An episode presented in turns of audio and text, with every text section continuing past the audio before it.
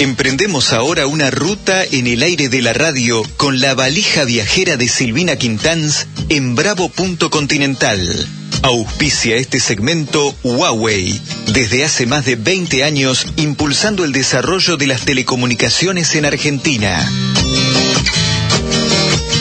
Bueno, la señora Quintanz, que propone la valijita todos los días jueves más o menos a esta hora, hoy me anticipó que íbamos a volar. Sí, vamos a volar, Fernando, vamos a llegar al cielo. Ah, sí, Eh, Mirá sí, sí, mira, escucha, escucha. Opa. Eh, yo ayer, cuando hablamos con Jorge, le había pedido que trajéramos una cámara fotográfica, porque vamos a conocer eh, a unos niños, niñas, que se llaman los pajareritos, ¿eh? Eh, que se dedican justamente a la observación de aves. Ah, mira qué bien. Eh, yo conocí eh, a este grupo de personas gracias a Rosana Pagani que me puso en contacto con Cecilia del Arminat, eh, que vive en Las Lajas, en Neuquén, que es ingeniera agrónoma, es productora agropecuaria, es coordinadora de la red de pajareritos argentinos y de América, este grupo de chicos de distintos lugares, y creo que la tenemos ahí en línea para, para Muy bien. saludarla. Bienvenida, señora, buenas tardes. Buenas tardes, Fernando. Buenas tardes, Silvina. No sé si me escuchan bien. Perfectamente bien, sí. Hola, Cecilia, Hola, ¿cómo Silvina. estás? ¿Qué tal? Buenas tardes. ¿Cómo va eso? Bueno, bien. Mira, me parece que la persona más adecuada para contar qué es esto de los pajareritos y cómo empezó sos vos. Así que contanos un poco qué es esta experiencia que están haciendo y de qué se trata. Bueno, Los Pajareritos es una red de, de chicos eh, observadores de aves que no solo reúne chicos de Argentina, sino que ahora ya también se están sumando chicos de Chile, de Paraguay y de Colombia, y hay una nena de cinco años de Uruguay también en uno de los grupos. Eh, son, esto nació en octubre de 2020, en plena pandemia, cuando los chicos estaban todos encerrados, no podían ir a la escuela, no hacíamos nada más que estar en la casa, entonces se nos ocurrió empezar a juntar a un puñado de chicos de acá de la provincia de Neuquén que nosotros conocíamos, que, que les gustaba esto de la observación de aves, y los empezamos a juntar de manera virtual por Zoom, que nadie sabía cómo se usaba en ese momento, eh, y empezamos a, reunirlos una vez por semana. ¿Para qué? Para compartir lo que veían, que si veían una bandurria, un tero, el otro había visto un cóndor, eh, y empezamos a aprender entre todos. Obviamente esto se fue difundiendo boca en boca, eh, se sumaron más chicos, de, bueno, chicos de Bariloche, chicos de Corrientes, de Buenos Aires, de Salta, de Formosa, y así fue rodando, y hoy en día ese grupo que es, son chicos ya avanzados en la observación de aves, o sea, saben un montonazo, son más de 50 y después hay otros grupos que nos siguen detrás, que son chicos que se sumaron después y que no tenían tanta experiencia, entonces los fuimos poniendo como en como en escalerita, ¿no? Mm. Grupos que, que son que van van aprendiendo con el mismo sistema este de, de compartir los registros. Imagínense que son chicos que viven en ambientes totalmente distintos, entonces por ahí una misma especie se dice de una manera acá, otra de otra manera en. Chile, Mm. ni hablar en Colombia, entonces se, se, se intercambia mucho más que aves, ¿no? Se intercambia de todo. Y, y bueno, y en eso estamos, hace dos años con esto, eh, es una actividad totalmente voluntaria y a pulmón, eh, los que coordinamos somos personas que somos miembros de clubes de observadores de aves de distintos puntos del interior, acá nosotros somos dos de las Lajas, pero hay cuatro de, del COA Tucúquere de Bariloche, uno del COA eh, Cacuy de Santiago del Estero y Javier Bionesac que es del COA Posadas, eh, COA Tangará de Posadas Misión. Usted ha mencionado, eh, Cecilia, usted ha mencionado distintos países, ¿no? Inclusive con una, un distinto mm, clima. Hablamos de Neuquén, que no es lo mismo que Colombia, ¿correcto? Exacto. Y hablamos la provincia de Corrientes, que no es lo mismo que Neuquén. ¿Cuáles son las diferencias mayores que hay en el, en el mundo de las aves por este tema de la regionalidad y por este tema de los climas? Bueno, hay muchísimas especies que son residentes exclusivas de cada región. Hay otras que son bastante más eh, cosmopolitas, o sea, que viven en todas partes. Y hay otras que son migratorias, o sea, que se van moviendo de acuerdo a las estaciones.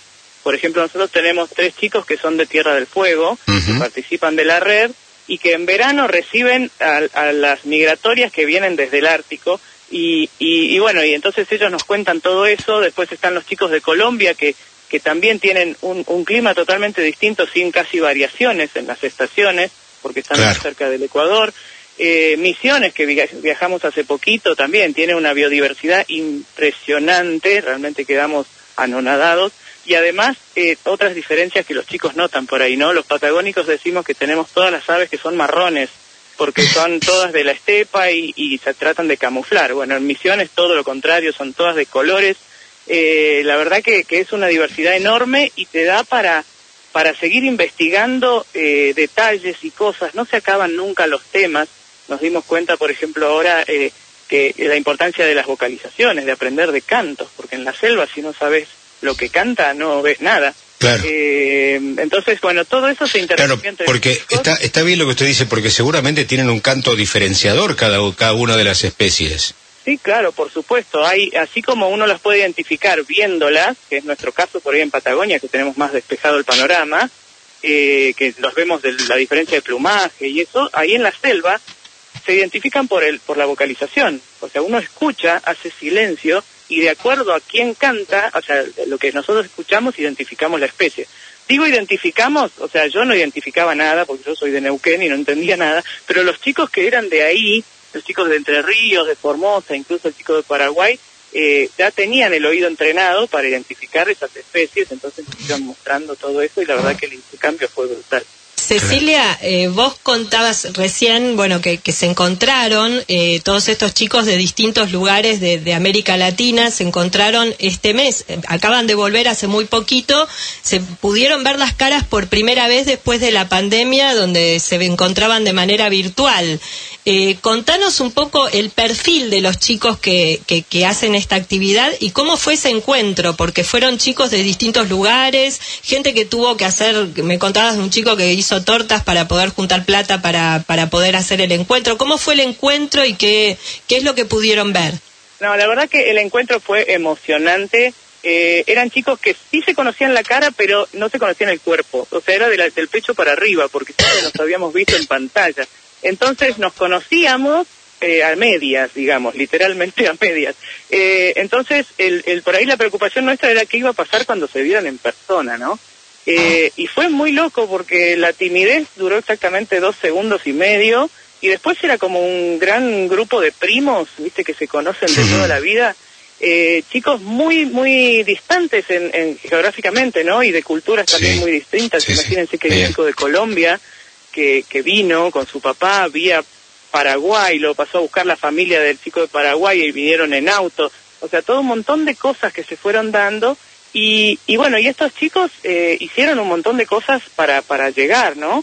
Para llegar a encontrarnos y, y la verdad que fue genial. Eh, como dice Silvina, hay gente que sí, que hizo de todo para lograr ese encuentro después de muchísimo tiempo de, de vernos por pantalla. Y era muy deseado y anhelado el, el, encuentro, ¿no? Más allá de este, me interesa mucho el comportamiento de las aves y pregunto sobre eso y gracias Cecilia por atendernos y por estar con nosotros en estos minutos del programa. Las aves, de pronto aquellas que están en eh, regiones mucho más frías, ¿Cómo se protegen del frío? Porque uno cree que un animal, bueno, busca refugio de una manera, a veces la piel lo ayuda, pero uno siente que las aves están bastante desprotegidas, más allá de su pluma. ¿De qué manera pueden, este, digamos, sobrellevar eh, temperaturas extremas, pero para abajo, digamos, ¿no? No para arriba. Bueno, hay distintas estrategias. Hay algunas que migran directamente, se ah, van. se van. de los lugares eh, fríos y se van a lugares más cálidos. Pasa, por ejemplo, con, con estas eh, que yo decía, las migratorias del Ártico, que, que hacen su, su nido allá cuando hay cuando es el verano y después se van, se vienen para acá.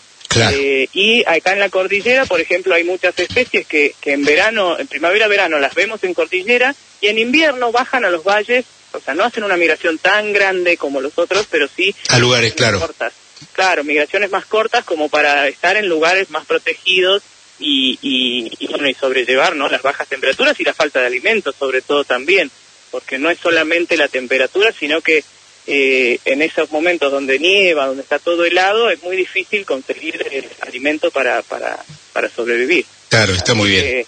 así que una cosa que me preguntaba Silvina del perfil de los chicos, ¿no? Sí. sí. Eh, yo los describo siempre como, vieron que en los cursos, en los grados o en, los, en las escuelas siempre hay uno o dos que son los que estudian, los que investigan, los que siempre saben todo, los que tratan de investigar ese es el perfil del pajarerito. O sea, es siempre el que, el que lee un montón, el que es inquieto por observar, por investigar. Y, son chicos que muchas veces tienen problemas en la escuela con sus compañeros por ese tema también, ¿no? Que son chicos que son un poco diferentes del común, entonces se encontraron y también fue un encuentro muy lindo porque se potenció todo eso, ¿no? El, el estudiar, el investigar y que no eran los únicos que hacían esto, sino que hay un montón en distintos puntos que, que son iguales, ¿no? Que son como, claro, chicos que a veces a lo mejor eh, sufren bullying en la escuela, ¿no? Porque justamente tienen ese perfil más más estudioso, ¿no? Eh, y, y, vos me habías contado que había algún chico, eh, el chico de Colombia, por ejemplo, que nunca, que era de un lugar donde nadie había salido de, del pueblo, ¿no? Exacto, sí, fue una, una primera vez en en, en avión, en salir del país, se hicieron los pasaportes para, para este evento. Eh, fue todo, todo un, una... Yo cuando me dijeron que iban a venir no lo podía creer. Eh, la verdad que eh, nos emocionamos muchísimo al encontrarnos, fue algo, algo fabuloso. Y, y también quiero recalcar el, el apoyo de las familias, ¿no? Porque ahí se formó, muchos chicos viajaron con sus familias, estuvieron toda la semana con nosotros ahí. Y el, el grupo de padres que se formó eh, coincide con el perfil de los chicos. Eran, son familias muy especiales y que, que, acompañan a sus hijos en esta pasión que tienen, que los mm. llevan a, a, observar aves a la otra punta del país porque el, nene quiere ir a ver Bueno, son padres que acompañan esa pasión y está buenísimo porque son actividades sanas y, y, y que, que, sirven, ¿no? Porque mm. estos, estos, chicos en un futuro no muy lejano van a ser los que van a tener el mundo en sus manos y van a ser los que toman las decisiones, ¿no? Entonces, por ahí eh, el que tengan esa ese amor por la naturaleza, ese conocimiento, más allá de que después sean arquitectos o médicos o físicos o lo que sea, ya van a tener eh, eso eh, hecho carne, ¿no? Es el cuidado y la conservación y el amor por la naturaleza, el respeto, el desarrollo humano, pero sin, no, sin romper todo, ¿no? Mm. Eh, entonces, para eso apostamos nosotros, desde todos los, los, coordinadores y los padres, a, a sembrar eso, ¿no? En los chicos que ya lo traen, porque ya lo traen, eh, ya cuando entran a pajareritos ya son así, pero es como que se potencia en el grupo, ¿no? Bien. Cecilia, por mi parte, muchas gracias, Silvina. Sí, Cecilia, eh, yo quería, bueno, agradecerte la nota y por el otro lado, si la gente quiere informarse sobre qué, qué significa esto, yo sé que ustedes esto lo hacen totalmente a pulmón, tienen una página, ¿dónde, dónde pueden buscar? Bueno, sí, eh, lo hacemos absolutamente a pulmón y voluntario porque somos unos fanáticos bárbaros. eh, y bueno, no, tenemos una página www.pajareritos.com y eh, tenemos un Instagram también, arroba pajareritos.argentinos y ahí eh, pueden consultar, eh, nosotros contestamos lo más rápido posible. Con toda esta exposición por ahí eh, estamos teniendo muchos chicos que quieren ingresar, lo cual nos pone muy contentos. Así que todo aquel que, que quiera sumarse es bienvenido. Lo importante es que tenga el interés genuino del chico, ¿no? Eh, que, el chico sea el que demuestre el interés. Así que los esperamos a todos y, con el corazón abierto y las salas abiertas también. Muy bien. Muchas gracias, Cecilia. Eh. Muchas gracias, y buena suerte. ¿eh?